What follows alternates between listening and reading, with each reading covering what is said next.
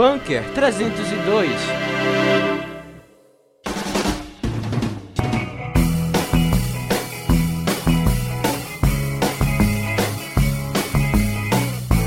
Tamassa Show, seu podcast sobre cultura ou algo do tipo.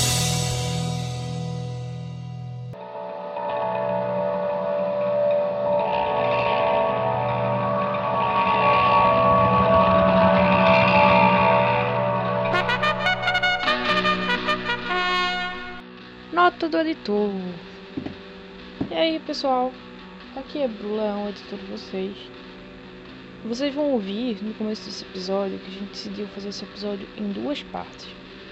Só que quando eu estava editando, a gente descobriu que o episódio ia ficar grande demais para ficar em duas partes. Então a gente decidiu dividir em três partes. O final com o nosso Baby Alô e nossas recomendações só vem no final do terceiro episódio. Então agora no primeiro a gente vai ter o começo do terror até mais ou menos a década de 60. Depois no próximo episódio temos de 70 até mais ou menos 90, porque tem muita coisa para falar. E depois a gente tem os dias de hoje, os anos 2000, o pós-terror e, e várias outras coisas que a gente veio a discutir. Eu espero que vocês gostem. Um abraço.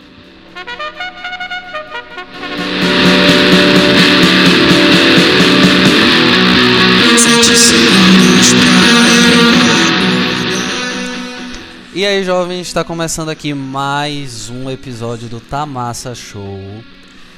E a gente agora tá trazendo um teminha bem interessante, porque a gente gosta de falar mal das coisas, então, bem, hoje a gente vai falar mal com propriedade.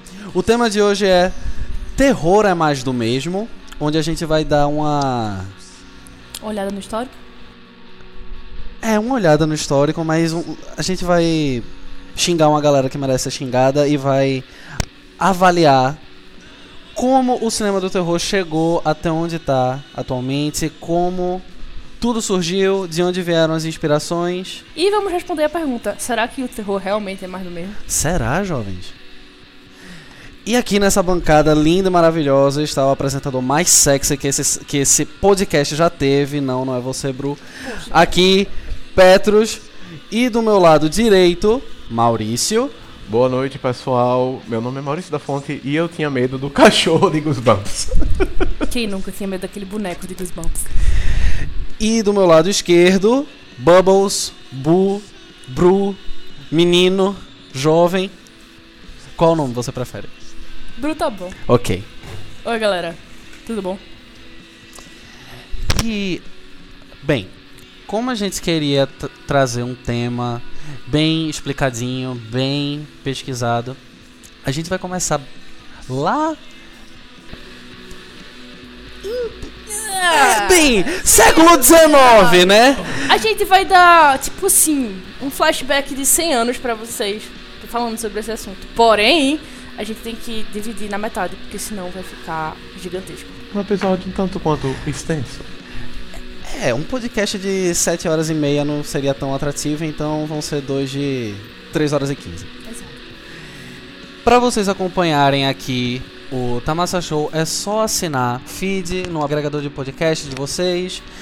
Para vocês terem mais notícias da gente, podem acessar o site do bunker302.com.br, seguir a gente no Instagram, que é o bunker302, e também o Facebook, que, pasme, é bunker302. Qual é o nosso e-mail para contato, Bru? Contato arroba banca302.com.br De novo, contato arroba banca302.com.br Se isso for para os bloopers, é porque a gente passou umas quatro tentativas só para falar o e-mail. Porque a gente é muito profissional. Demais. Petrus, é, eu vou te fazer uma pergunta. O que, é que a gente tem no site da gente? Deixe-me ver. No site da gente, nós temos resenhas de livros escritas por Lola, uma, uma jovem do bem, uma jovem que tá aí para informar, uma jovem que lê livro pra caralho, Jovem Gaúcha. uma jovem gaúcha, vale se destacar. É, nós temos uma coluna sobre negritude, que é a coluna de Caio, A Caminho para o Quilombo, que sai quinzenalmente, sempre trazendo aí uma reflexão a respeito do tema bem interessante, bem legal. Nós temos também a Horror Entre Linhas, que sai toda segunda-feira. trazendo uma review, uma listinha de indicações, alguma sempre alguma coisa relacionada a terror, suspense. Tem também o Momento Pixel, que sai quando quer. A gente tem o Momento Pixel, que é uma coluna que já vai abranger aí todo tipo de filme, qualquer coisa que tocar o coração deste jovem podcaster aqui, Bru. Obrigada. E, E é isso, tem mais e coisa. é isso. Procurem. Procurem. Veja a gente nas redes sociais. É legal, o site, o site é muito bonitinho, tem umas artes muito legais. Como diria o ET Bilu, busquem conhecimento. Busquem conhecimento. E é assim que a gente começa o nosso episódio. Hoje tá tocando, a gente vai ouvir. Gordura trans.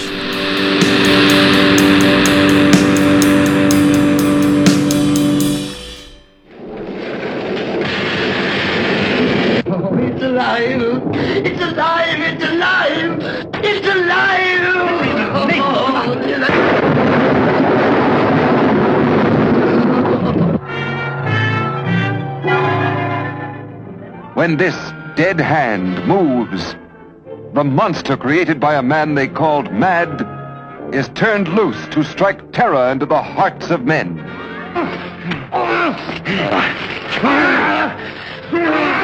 To shock women into uncontrolled hysteria. Elizabeth!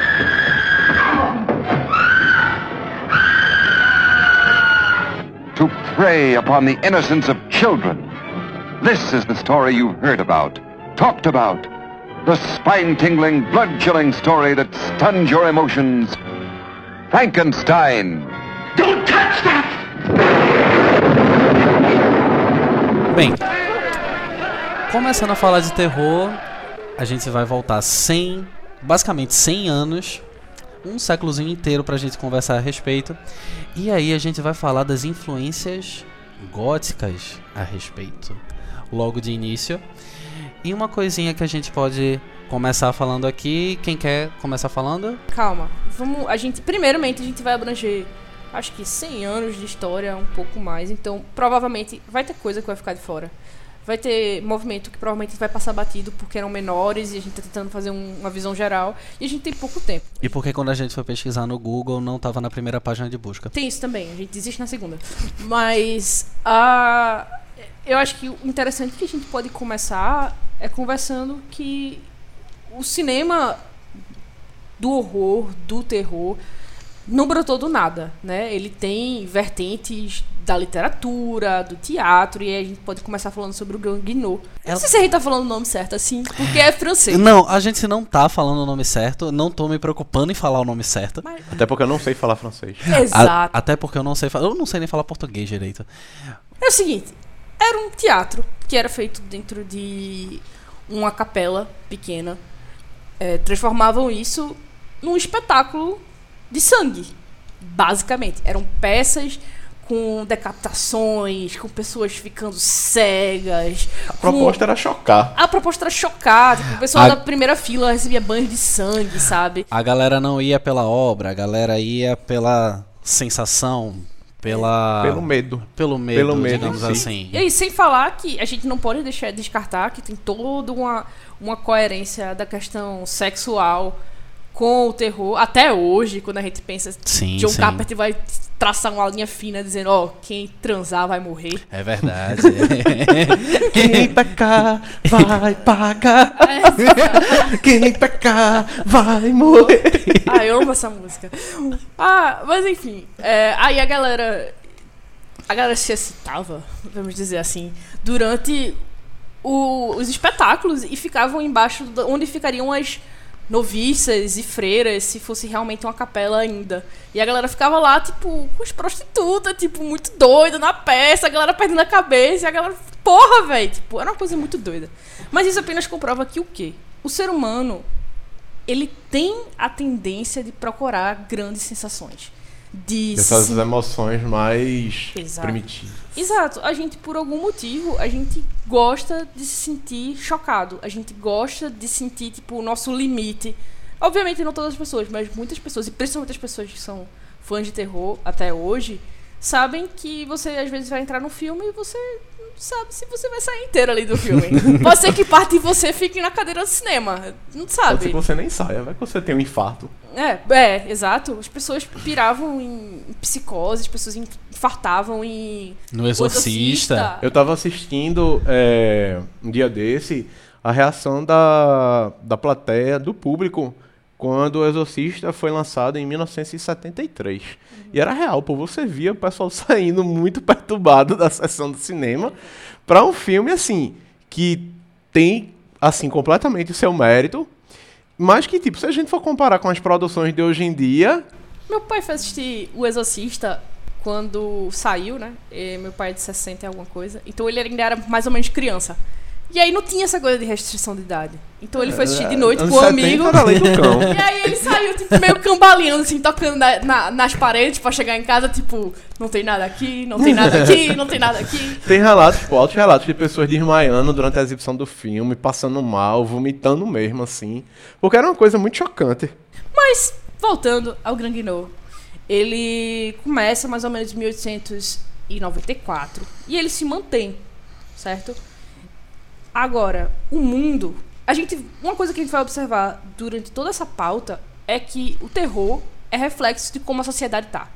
Assim como a arte é um reflexo da nossa sociedade. Hoje em dia a gente sabe que, por exemplo, a gente não pode fazer um filme que seja machista, porque a gente sabe que a sociedade de hoje em dia não está permitindo mais, apesar de ainda passar muita coisa.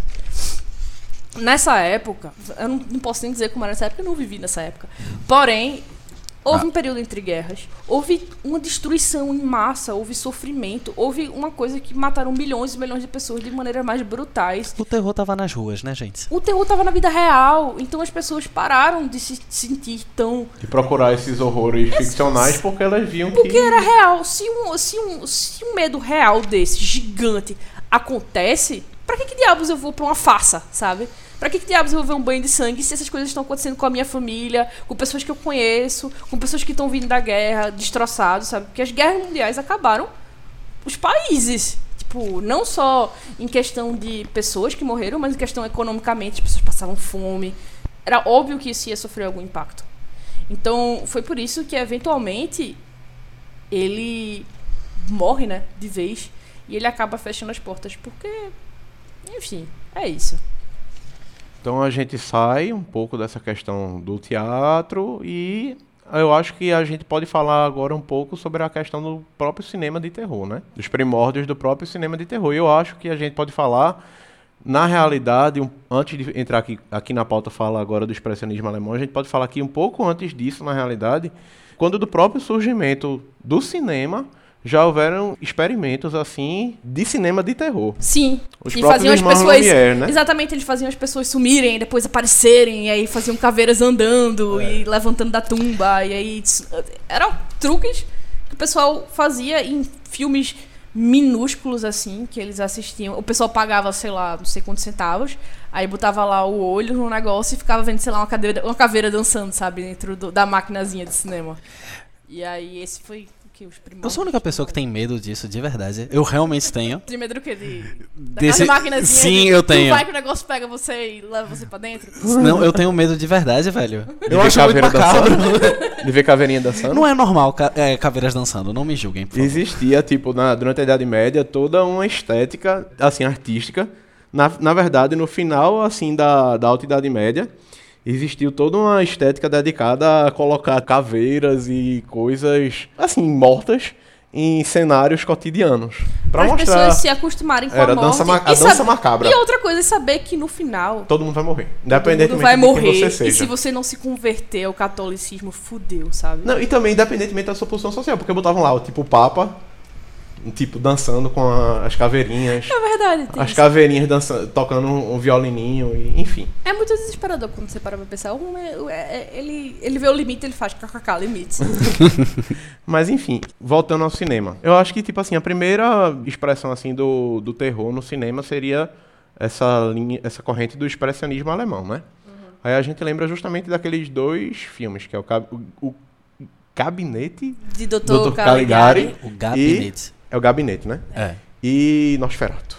Ah, eu assisti o gabinete do Dr. Caligari pra fazer um projeto em teoria da arte na faculdade sobre expressionismo alemão. É tão bom estudar expressionismo alemão, é tão pra cima, sabe? Você fica, nossa, É que good vibes. É divertido? É demais, poxa. Mas é, o, o gabinete do Dr. Caligari é tipo uma obra-prima do expressionismo alemão, que vai ter aquele a estética dos elementos geométricos internos, aquela sensação que a pessoa tá num sonho, num pesadelo eterno. É aí que a gente entra na, nas características desse, digamos assim, subgênero do cinema, que são filmes com muita temática fantasiosa, o que já é uma coisa que também está ligada ao terror, que já influencia o terror. Digamos assim, foi uma junção de coisas muito pertinentes que acabaram sendo usadas no futuro que são, como eu posso Violência. viola Violência. Sangue. É porque se a gente parar pra pensar, nessa época teve o quê? Teve Fausto, que também veio do Sim, expressionismo alemão. E Fausto, querendo ou não, tem aquela dinâmica de toda uma dominação mundial. Coincidência? Acho que não. Assim, O que é que a gente podia ver nesses filmes? A gente viu umas iluminações bem diferentes do normal. A gente via atores com expressões faciais muito caricatas, uma maquiagem pesada pra cacete que, que fazia parecerem máscaras até o rosto dos atores e tal. E tudo isso é, é meio bizarro, né? Meio que influencia e tal as coisas no cinema do terror. E muita coisa do expressionismo alemão foi perdido por causa das guerras. é, tem isso. né? É, guerra não é só gente que morre, filme se perde também. E aí, Filme, livro, né? A, a- a- sim, sim. A arte de uma forma em geral. E cadê uma informaçãozinha que eu tinha trazido aqui?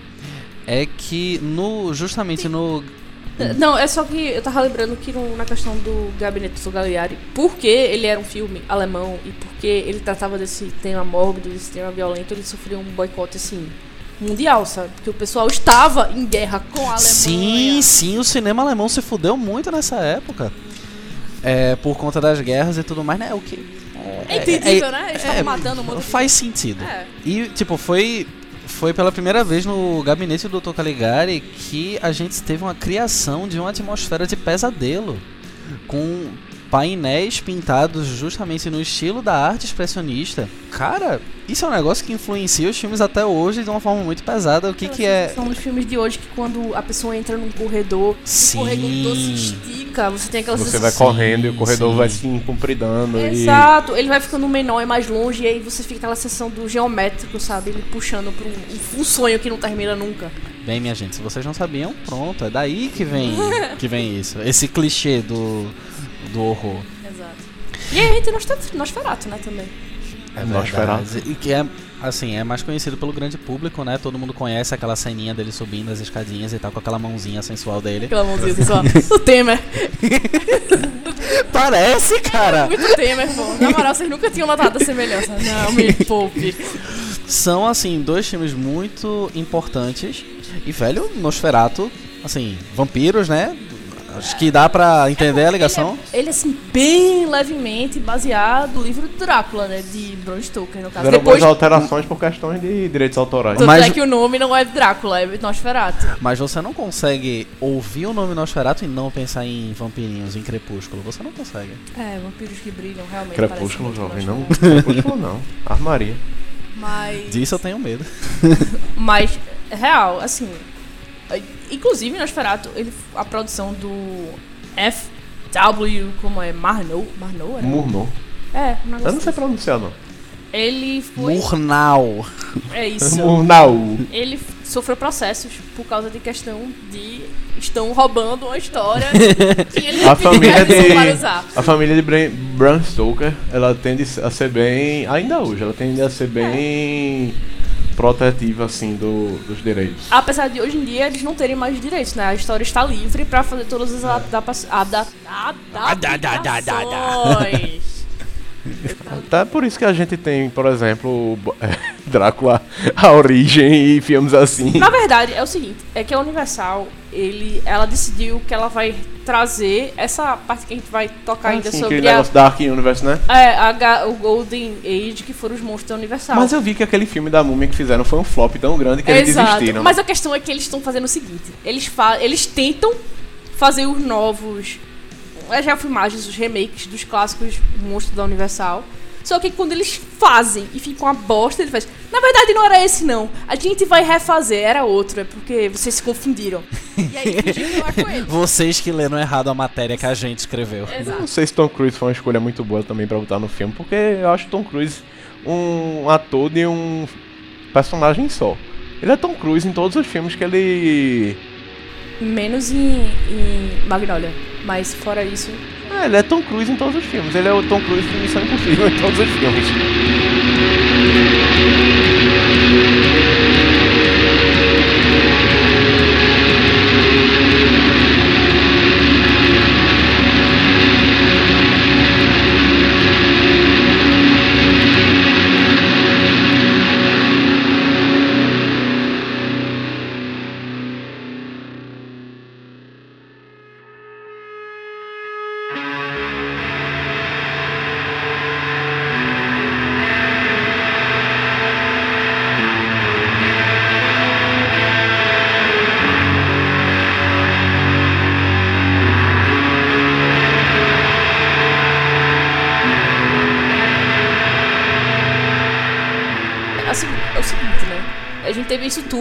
Expressionismo alemão a gente tá em filmes silenciosos ainda. Exato. Ah, Só que é aquela coisa, o, a Europa e os Estados Unidos ainda não tinham uma grande, como é que eu vou dizer assim, uma conexão.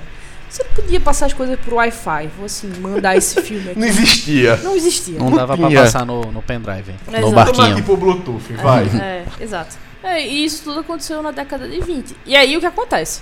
A gente tem uma resposta com Hollywood que estava iniciando nos Estados Unidos, que descobriu que o público gostava da sensação do medo. Também na década de 20, só que mais pra metade da década de 20, eles começam a fazer os filmes com o Lon Chaney, que é aquele cara que você vai lembrar que fez a cara do Fantasma da Ópera, o Antigão. Que tem, parece um, que o nariz dele parece uma caveira. Pronto, ele. Aquele cara que dá medo. Esse mesmo. Aquele cara que aí, dá medo. e- aí era a época do cinema silencioso. Aí teve o Corcunda de Notre Dame. Não, não da Disney. Não o musical. Que também dá medo. Que também dá medo. Que também era com ele. Ele era chamado do cara de mil faces. Não, mas eu tava dizendo que o da Disney dá medo. É, tem aquela parte do fogo, né? Sim, do- exatamente. É, é. Dá mais medo que muito filme de terror de hoje em dia. É, mas assim, é bom, é bom destacar que Lon Chaney ele não fez só sucesso assim nessa época do cinema silencioso, não. É, mesmo quando os filmes eles deixaram de ser silenciosos, ele ainda fez muito sucesso nos filmes de terror. Ele é mais ou menos o que acontece com o artista. Só que em vez de ficar preso no tempo dele do cinema sem som, ele decide É. se adaptar. Exatamente. Tem uma curiosidade sobre ele, é filho de pessoas com deficiência auditiva. Então ele sempre teve que se expressar com gestos, com características visuais, Expressões. expressões. Então ele sempre foi muito caricato, assim. Então era por isso que ele fez tanto sucesso na época silenciosa. Ele sabia representar muito bem. Bem, enquanto rolou todo esse lance lá na Alemanha, como o Bru foi pontuando aqui, Hollywood também foi mostrando as garrinhas, mostrando que ao que ao que veio, a gente entra na era de ouro dos monstros da Universal. A gente leva uma cacetada de monstros na cabeça. E São os Vingadores do terror, os gente. Vingadores do Terror. Vingadores da era de ouro de Hollywood. Na realidade é aí que são formados aqueles arquétipos de monstros Exatamente. que a gente tem até hoje em dia. A múmia, o Frankenstein. Exatamente o por isso que vampiro, quando a o gente pensa no. Frankenstein, a gente não pensa no Frankenstein como ele é dito no livro da Mary Shelley, que é uma coisa que é uma bola de carne. E a bem na andando. verdade, a gente. É engraçado, porque a gente sempre fala Frankenstein como um monstro. Mas É, não, é, ele- exatamente. Enfim, não vamos ser. A criatura. prepoten- Não, prepotentes não. Eu Esqueci qual é a palavra. Pedantes. É, não vamos ser pedantes. Porque é o seguinte, é aquela coisa. Básico. O Frankenstein é o doutor. A criatura é, É a a criatura. criatura. É. Chamada criatura. Só que quando a gente pensa na criatura do Frankenstein, a primeira coisa que a gente pensa é naquele Frankenstein verde, Do Boris Karloff. do Boris Karloff, da testona, dos, Os parafusos gigantes parafusos no pescoço. gigantes no pescoço. Da bota de salto alto gigantesca, os braços Exato. duros assim Incluindo, frente. depois tem a, o Jovem Frankenstein, que é uma grande paródia disso, né? É, é muito bom. Sinceramente, se você não assistiu, vai assistir. Só Um- Uma coisa in- interessante sobre Boris Karloff, nesse filme do Frankenstein, eu não sei se isso é verdade, mas eu lembro de ter lido um boato de que, tipo, ele precisou colocar tanta maquiagem no rosto pra interpretar o monstro e fazer umas expressões faciais assim tão específicas que o rosto dele ficou meio deformado depois do filme mesmo. É, depois ele fez, Saiu na revista Ego da época essa É. notícia. depois ele só fez praticamente papel de monstro, né? Se você parar pra prestar atenção É. assim direitinho. Mas aí ele foi o primeiro que fez o grande sucesso, que foi o Frankenstein da Mary Shelley, que foi definido pelo James Whale na década de 30, acho que foi em 31. Agora sim, é importante destacar também que nessa época da Era de, de Ouro, o Boris Karloff era um dos maiores nomes dos filmes de terror. Silon Chaney era um pouco assim na época dos filmes silenciosos, nessa nessa época assim da Era de Ouro, o Boris Karloff vai ter um grande destaque junto com outros nomes também. Inclusive na Múmia. Ele também é a É, Múmia. ele também é a múmia. Só que é aquela coisa. A gente vai ver um momento em que Hollywood vai começar a fazer muito dinheiro. Filme vai começar a ser uma coisa que você vai no fim de semana e você quer assistir. E é geralmente baseado, eles começam a fazer baseado na literatura. Que são os monstros da literatura. Vem o Drácula, vem o Frankenstein, vem o médico e o monstro, vem. A sei- própria múmia, vem o Homem É Invisível. verdade. É o Homem Invisível do H.G. Wells, no caso. Porque a E gente esquece que o Homem Invisível, na verdade, é baseado em H.G. Wells, que é o cara do, da máquina do tempo. no caso, todos esses filmes foram baseados em livros. Acho que o único monstro que não entra meio que nesse, nesse negócio de filme baseado em uma obra originária e tal é o lobisomem, né? É, ele não entra porque ele não foi baseado. Ele foi baseado na cultura popular. É, no folclore. E aí, outra coisa, se a gente parar pra pensar, todos os monstros que a gente pensa hoje em dia vieram dessa época do cinema. Quando a gente pensa em lobisomem, a gente lembra do lobisomem dos filmes da Universal. A gente Assim, lembra. não é que eles não existissem antes disso. Não, é, É. isso que eu tô dizendo, é da cultura. É, mas Quando a assim, gente- a imagem que a gente tem. Exato, é, é tipo Dante, que ele colocou o inferno de Dante como essa coisa que é específica, que as pessoas estão passando sofrimento. E a gente pensa no inferno já com as coisas de Milton e de Dante, essas duas. Não tá na Bíblia. Ninguém tá explicando na Bíblia, ah, no inferno tem isso, no inferno tem isso. Não, são de outras coisas que a gente pegou essas referências. É o que acontece com Frankenstein, com Drácula, o Médico e o Monstro, a Múmia, o Lobisomem, e assim por diante.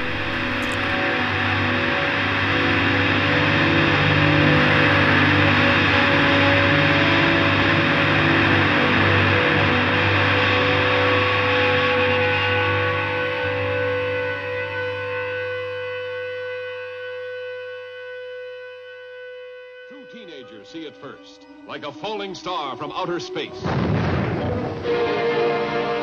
that was close. Hey, come on. I want to see if I can find it. An old man finds it, touches it, and this is the shocking result. From then on, there's no stopping the blob as it spreads from town to town.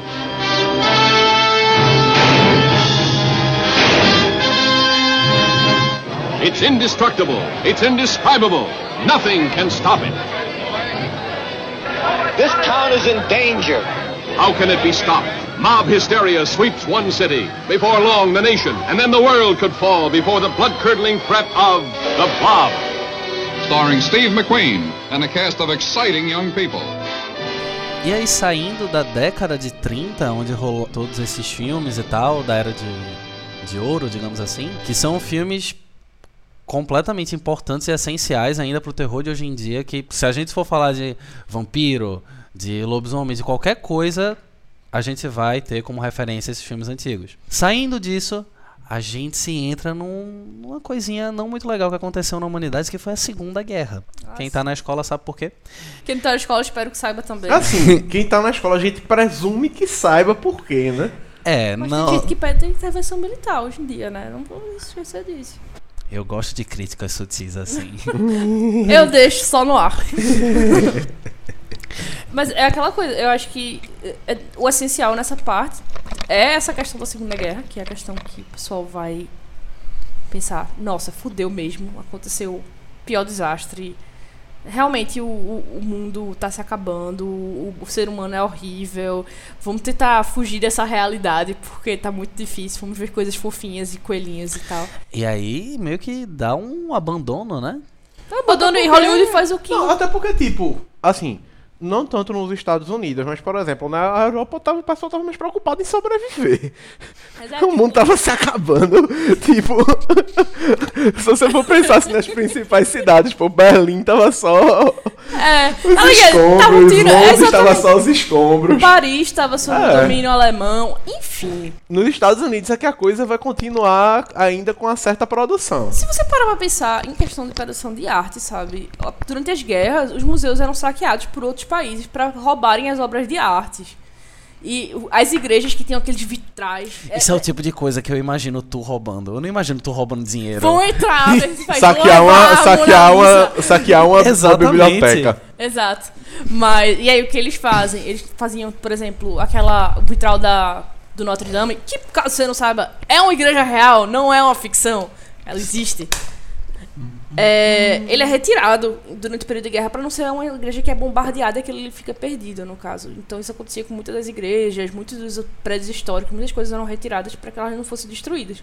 Então era óbvio que o cinema era deixado às moscas. É aquela coisa. Aí o Hollywood fez o que Hollywood mais gosta de fazer até hoje: remakes, continuações, spin-offs. Eles Então- quiseram apertar até onde saiu sangue. Sugar a teta até não, não Então, ter mais pra leite. quem, então, pra quem fala que é só hoje em dia que tem remake, que tem reboot de série, não, Hollywood já fazia essa merda nessa época. Pegava os queridos lobisomens, Frankenstein, Frankenstein. fazia a noiva do Frankenstein. Botava um orçamento menor. A volta da noiva do Frankenstein. A volta do cunhado, do padrinho, Do da Frankenstein. noiva do Frankenstein. O Homem-Lobo em vez do lobisomem. é real, existiu o Homem-Lobo. Foi na década de 40. Mas. Essa coisa, né? Se você achava que Pitch Perfect 3 é ruim, ou alguma coisa do tipo, ou Halloween versão 17 é uma coisa negativa, Ou que Jason no espaço, tipo, é, é, é verdade. Jason. existe. É. E é péssimo. Ah, eu tenho uma coisa pra dizer. Ok. Que aí teve o negócio da Guerra Fria, e aí a galera começou a ficar com medo de invasão, aí começou a ficar com medo de alienígenas, e aí começaram a fazer filmes de E, alienígenas. não, e aí entra também noutra questão, de não só medo de invasão, mas também na questão da propaganda. Porque eu usava a questão dos alienígenas pra mostrar, assim, aquela coisa meio subliminar de mostrar o medo do outro, do, outro, estrangeiro. Do estrangeiro. E- Porque, na verdade, alien, no- na palavra americana, significa uma coisa estrangeira. Que é de fora. Que é de fora. Então, uma pessoa de outro país é um alien. Então, nessa época, eles começaram a apelar para mutantes. Russos. Bolhas, bolhas gigantes que bolha engolem as assassina. A pessoas. bolha assassina. Invasão dos, do- da galera que rouba os corpos, The Body Snatchers, no caso. Mas esse filme do- da invasão dos Body Snatchers, eu assisti. E, tipo, é um filme que ele. é, os personagens eles lidam com a paranoia real. Que é tipo assim, você não sabe Quem é quem? quem é quem, tipo, se o seu vizinho é realmente o seu vizinho ainda. É a paranoia real da, da Guerra Fria, Será que né? meu vizinho é um Você tá- espião? será que meu Um vizinho espião é um espião russo? Um espião soviético? É, que quer botar o socialismo aqui? Será? Será que é um comunista comedor de fígado de criancinha? Exato. Gente, só uma coisa. é, o filme, em- com o título em inglês, é Invasion of, Of the Body Snatchers. Body Snatchers. É. Em português, pra quem não sabe. Vampiros de alma. É isso, é vampiro de almas. É isso mesmo. Gente, eu prefiro muito mais o título em português. Vampiros de alma. Vampiros eles sugam, mas só a sua alma. é, mas é isso, o nome do Invasion Que Body pena que é só a alma. É... Vampiros de alma. não consigo falar isso sério. Eu Mas- acho que a gente pode fazer também. Agora, isso é uma coisa que eu tô tirando da minha cabeça. Como a Segunda Guerra mostra assim, os horrores que os seres humanos são capazes de fazer, a gente sai um pouco da linha de monstros. Que o cinema de terror começou muito com essa coisa de monstro, de Sim. coisa Tudo- Ele sobrenatural. mas é verdade. E a gente entra na questão dos horrores que os seres humanos são capazes de cometer. que volta ao Grand Guignol. Que se a gente parar pra pensar, o Grand Guignol eram, não eram monstros, não eram nada, eram pessoas, eram pessoas revoltadas, eram pessoas sanguinolentas que faziam as coisas que faziam o público delirar, tá ligado? Então, é isso que a gente vê na, durante a Segunda Guerra e durante a Guerra Fria. Porque a Guerra Fria, querendo ou não, também é reflexo de essa pessoa, esse ser humano que é meu vizinho, ele pode ser um monstro e a gente não sabe, sabe? Comunista, comunista. Comunista. Porque é o pessoal dizia que comunista comia É criança. satanás, é satanás. E é aí- mochila de criança disfarçada de gente. É o manda áudio. Mas. e tem aquela coisa de, querendo ou não, eles estavam na beira do. Acho muito interessante essa parte. desastre nuclear. É, não, a gente até hoje vive numa beira de um desastre nuclear. Só o Trump apertar um botão e aí fudeu. Mas eles estavam naquela noia de, ah não, a gente.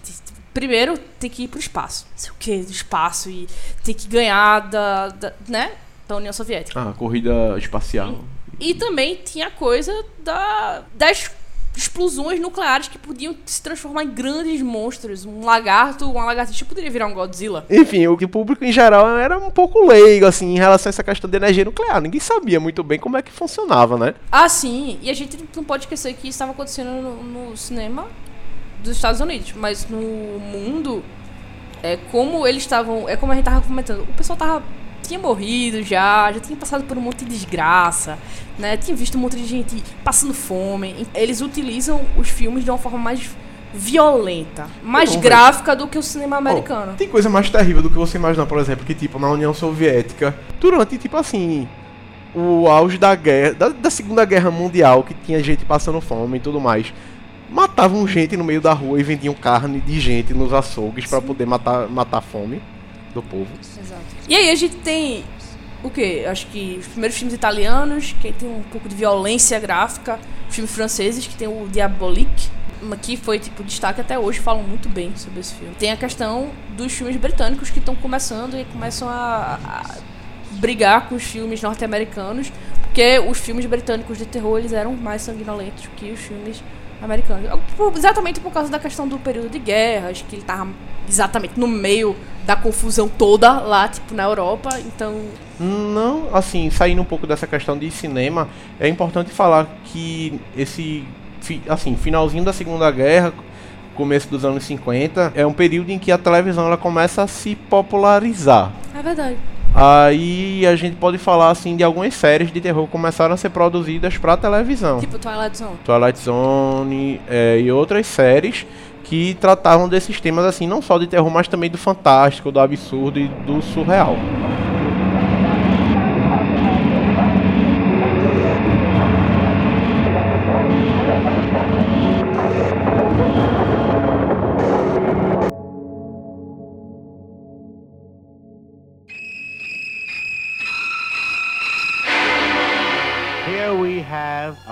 Quiet little motel, when in fact it has now become known as the scene of the crime.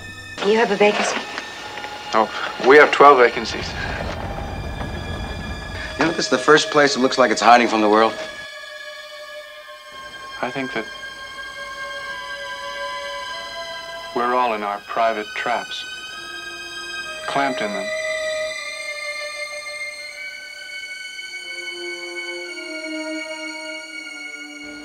And none of us can ever get out. Is anyone at home? Oh, that, that, uh, that must be my mother. Is anything wrong?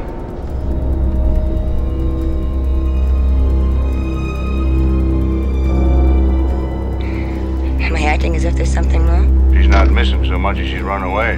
Put me down. Mother! Oh, God! Mother! What are you running away from? She looked like a wrong one to you.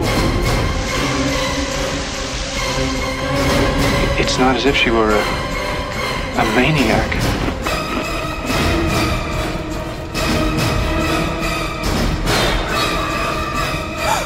She just goes a little mad sometimes.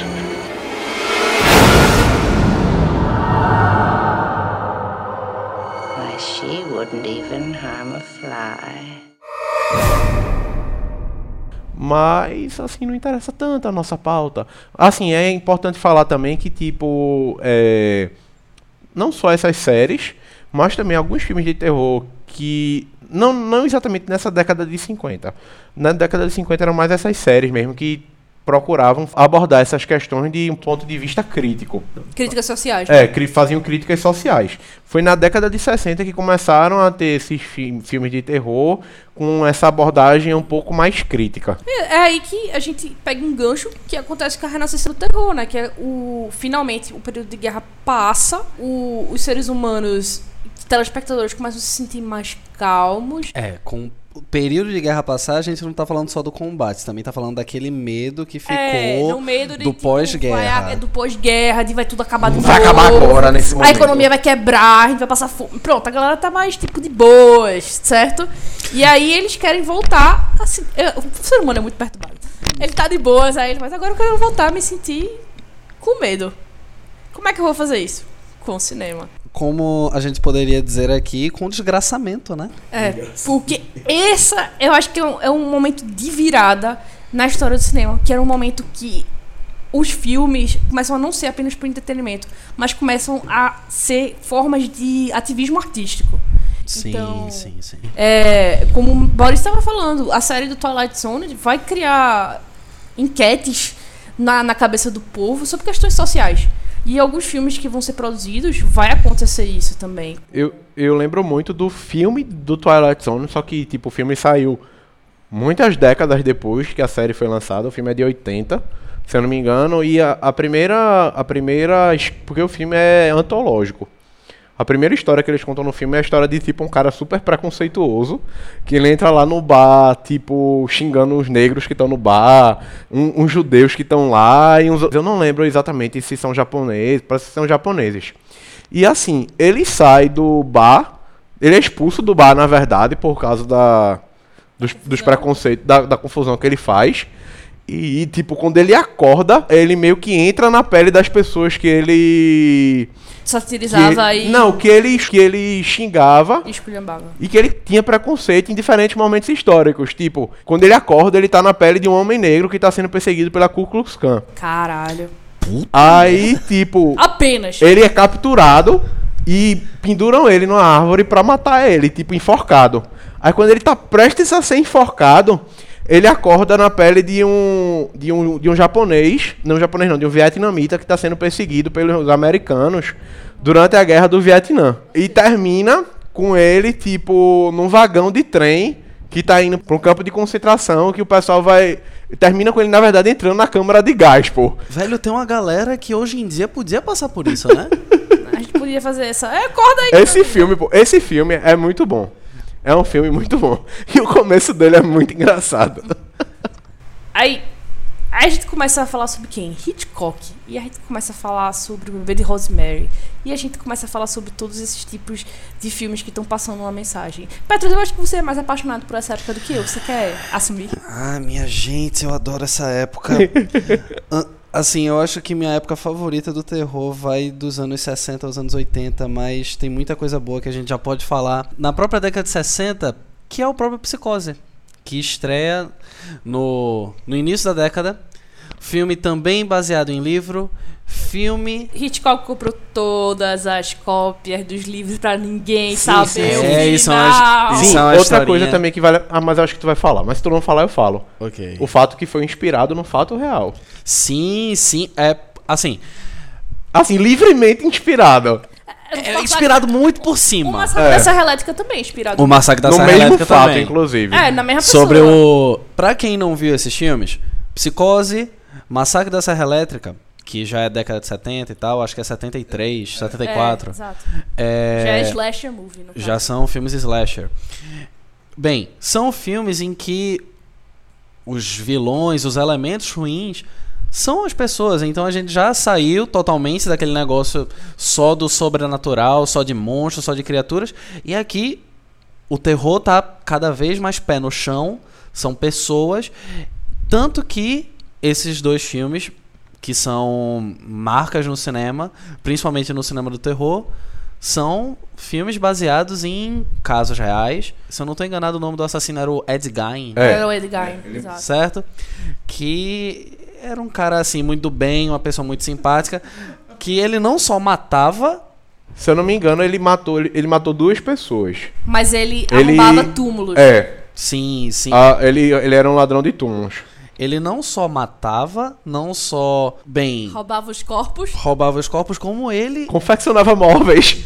co- ele confeccionava Criativo, móveis. Com o corpo, os corpos que ele, que ele roubava do cemitério. O que, que a gente está querendo dizer com confeccionar móveis?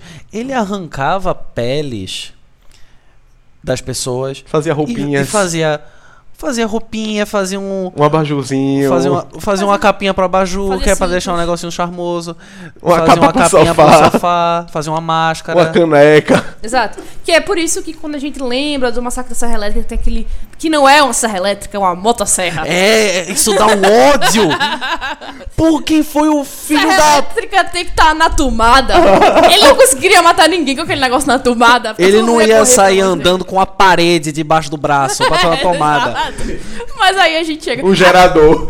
Aí o que eu tava dizendo, aquela máscara que ele tem no Massacre da Serra Elétrica é a, a máscara feita da pele humana que é baseado nesse assassino. Assim, o Leatherface do massacre da, da motosserra, no caso, ele Massacre da Foda-se o motosserra. Massacre da Serra Elétrica. Tá errado. Tem que E- acabar com o Massacre da Serra Elétrica. ele como ele pegou esse elemento desse assassino da confecção de, de capas, de máscaras e tal. Confecção é ótimo, porque parece muito passivo, assim. Não, ele era um artesão. É um artesão, vivia do próprio trabalho, um do it yourself, fazia coisa, botava Coisas, Pinterest. coisas a, ele fazia arte com as coisas que a natureza dá. Já a gente pode falar do, do Norman Bates sobre a relação que o Edgar tinha com a própria mãe. Já tá aqui duas indicações. O momento de indicações fica sempre no final do episódio, mas tudo que a gente tá A partir de mencionando agora, aqui. Vocês prestem atenção, porque a gente tava só pensando. Mas agora vai vir bomba de tudo que é lado. Porque que- é só mesmo mesmo que a spoiler. gente falava antes. Já é recomendação. Aqui vai vir spoiler pra cacete. Então, se vocês já viram esses filmes, tá tranquilo, tá de boa. Mas se vocês nunca nem ouviram falar, então vamos dar uma pulada aí nessa parte. Só que vamos lembrar que esses filmes já são antigos. Então, shame on you se vocês não assistiram. É, esses filmes já tem, tem filme aí olha, com mais de Psi- 50 anos. A Psicose tem quase. set- vai fazer 70 anos daqui a dois anos, né? E todo mundo é sabe. 1960? É, 1960. Todo mundo sabe que a mocinha morre. Né? Todo mundo já viu aquela cena da mulher morrendo no, no- No banheiro. E a gente sabe. Eu não sei se vocês sabem, mas aquela é a mulher principal. E ela morre nos primeiros Ela, 30 minutos de filme. o que foi um lance, assim, isso a gente falando do filme Psicose. A personagem principal é uma mulher que rouba dinheiro que vai entrar no banco onde ela trabalhava, um negócio desse. Ela foge com o dinheiro, vai se hospedar num hotel de. num, num motel de beira de estrada, Estrada. que a gente vê nos filmes e tal, dos Conhece Estados um. Unidos. salientar que nos Estados Unidos, motel não tem a mesma conotação que tem aqui no Brasil. É, ok? motel é só um. Hotel pequeno. Um, é, uma pousadazinha. É, é tipo um in, né, no caso. E aí, ela não podia ter escolhido um lugar pior pra ficar, né? Porque quem toma conta do local é uma pessoa meio desequilibrada, uma pessoa não muito do bem. E e tem a famosa cena dela sendo atacada no banheiro Por uma velha. com por, um, por uma sombra de uma velha. E tem aquela trilha sonora que é genial, velho. Toca a trilha sonora agora, Bru.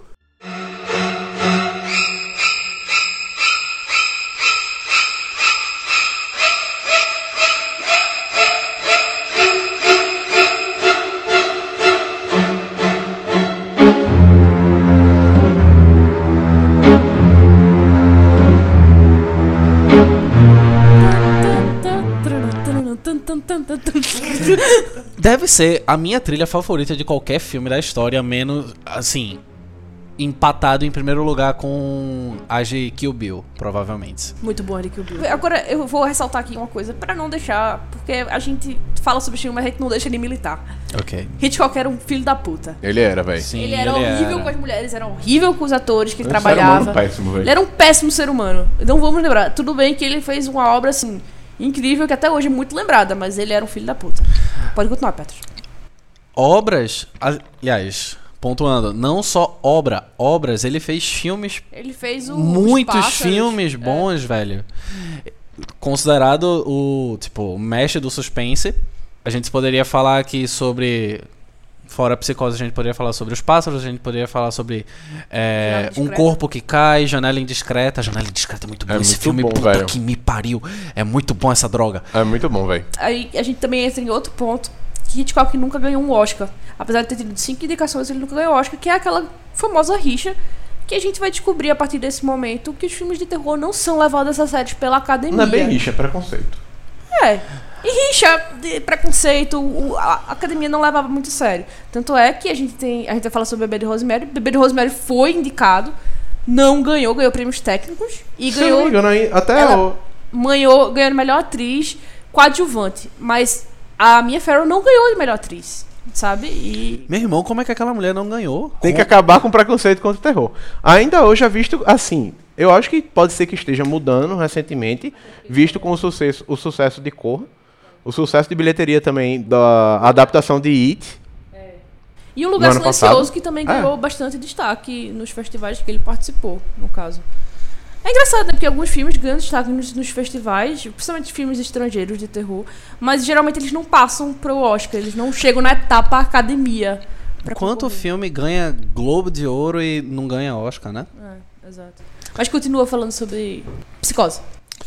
Bem, a gente falando sobre essa época, a gente tem fora provavelmente o filme com o assassino psicopata, se não o mais famoso, um dos mais famosos de toda a história do cinema terror, que é o Norman Bates de Psicose, a gente também tem a introdução dos zumbis na cultura pop. É verdade.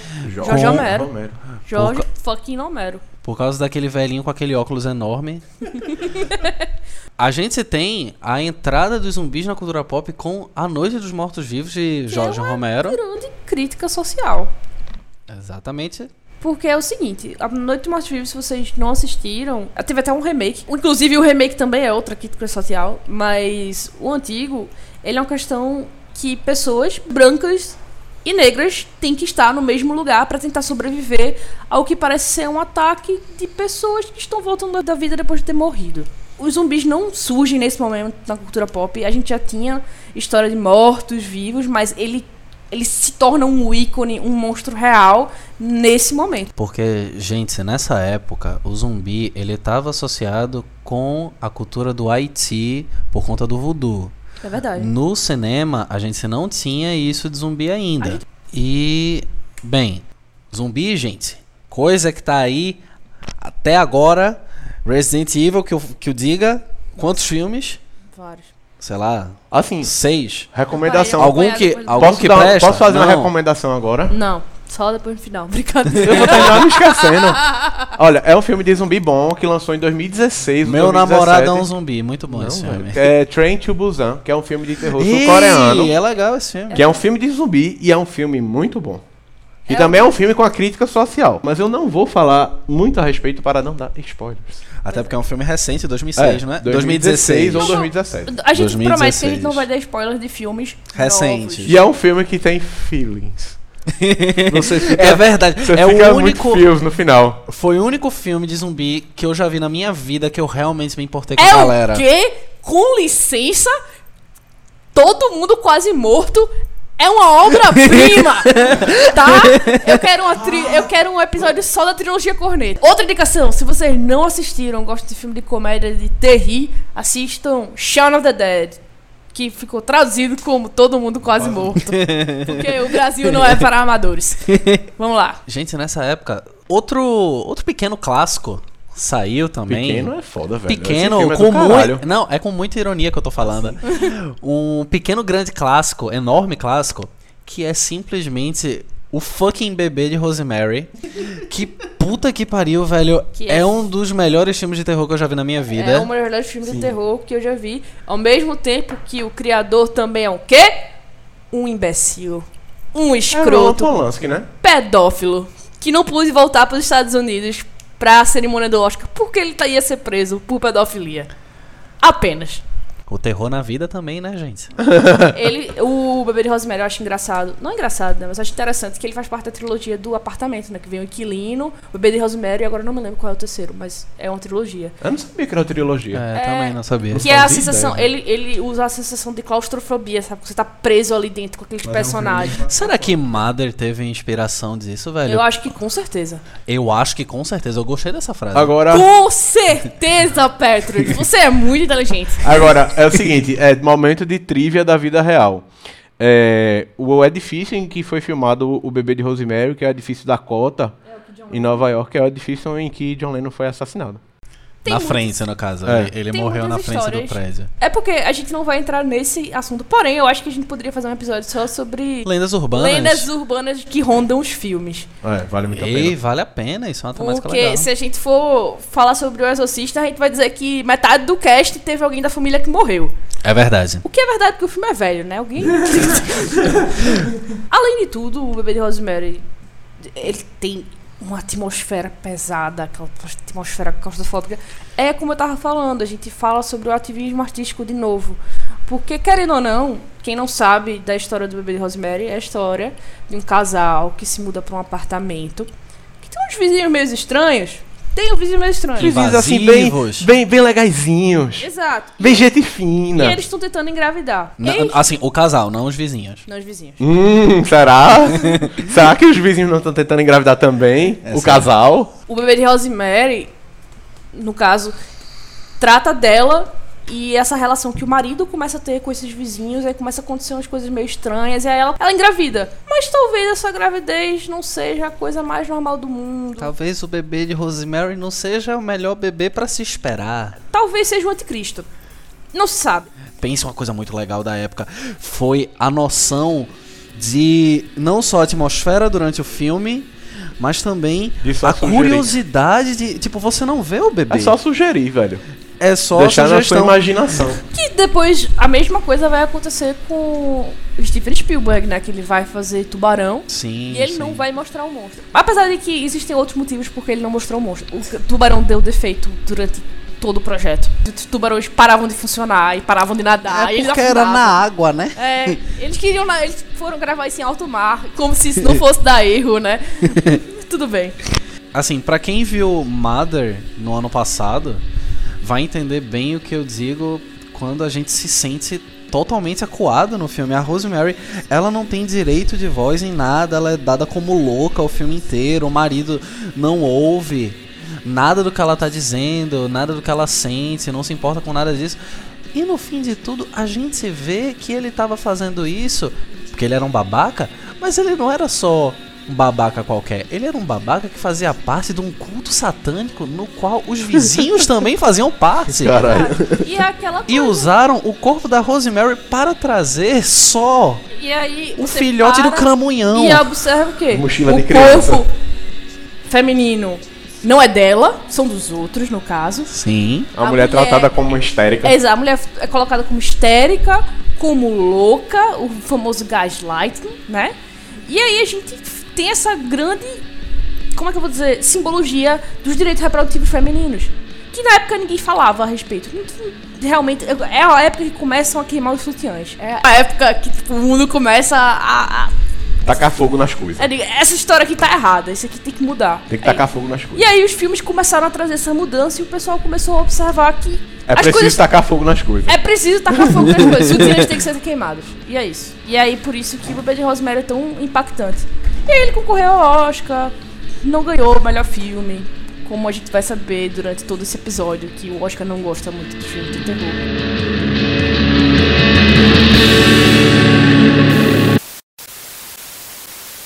O público em geral era leigo em relação à Amigo, energia não se nuclear. coloca pra baixo, simplesmente fala. Eu sou foda. Você não precisa. Seus otários. Eu preciso disso no blooper.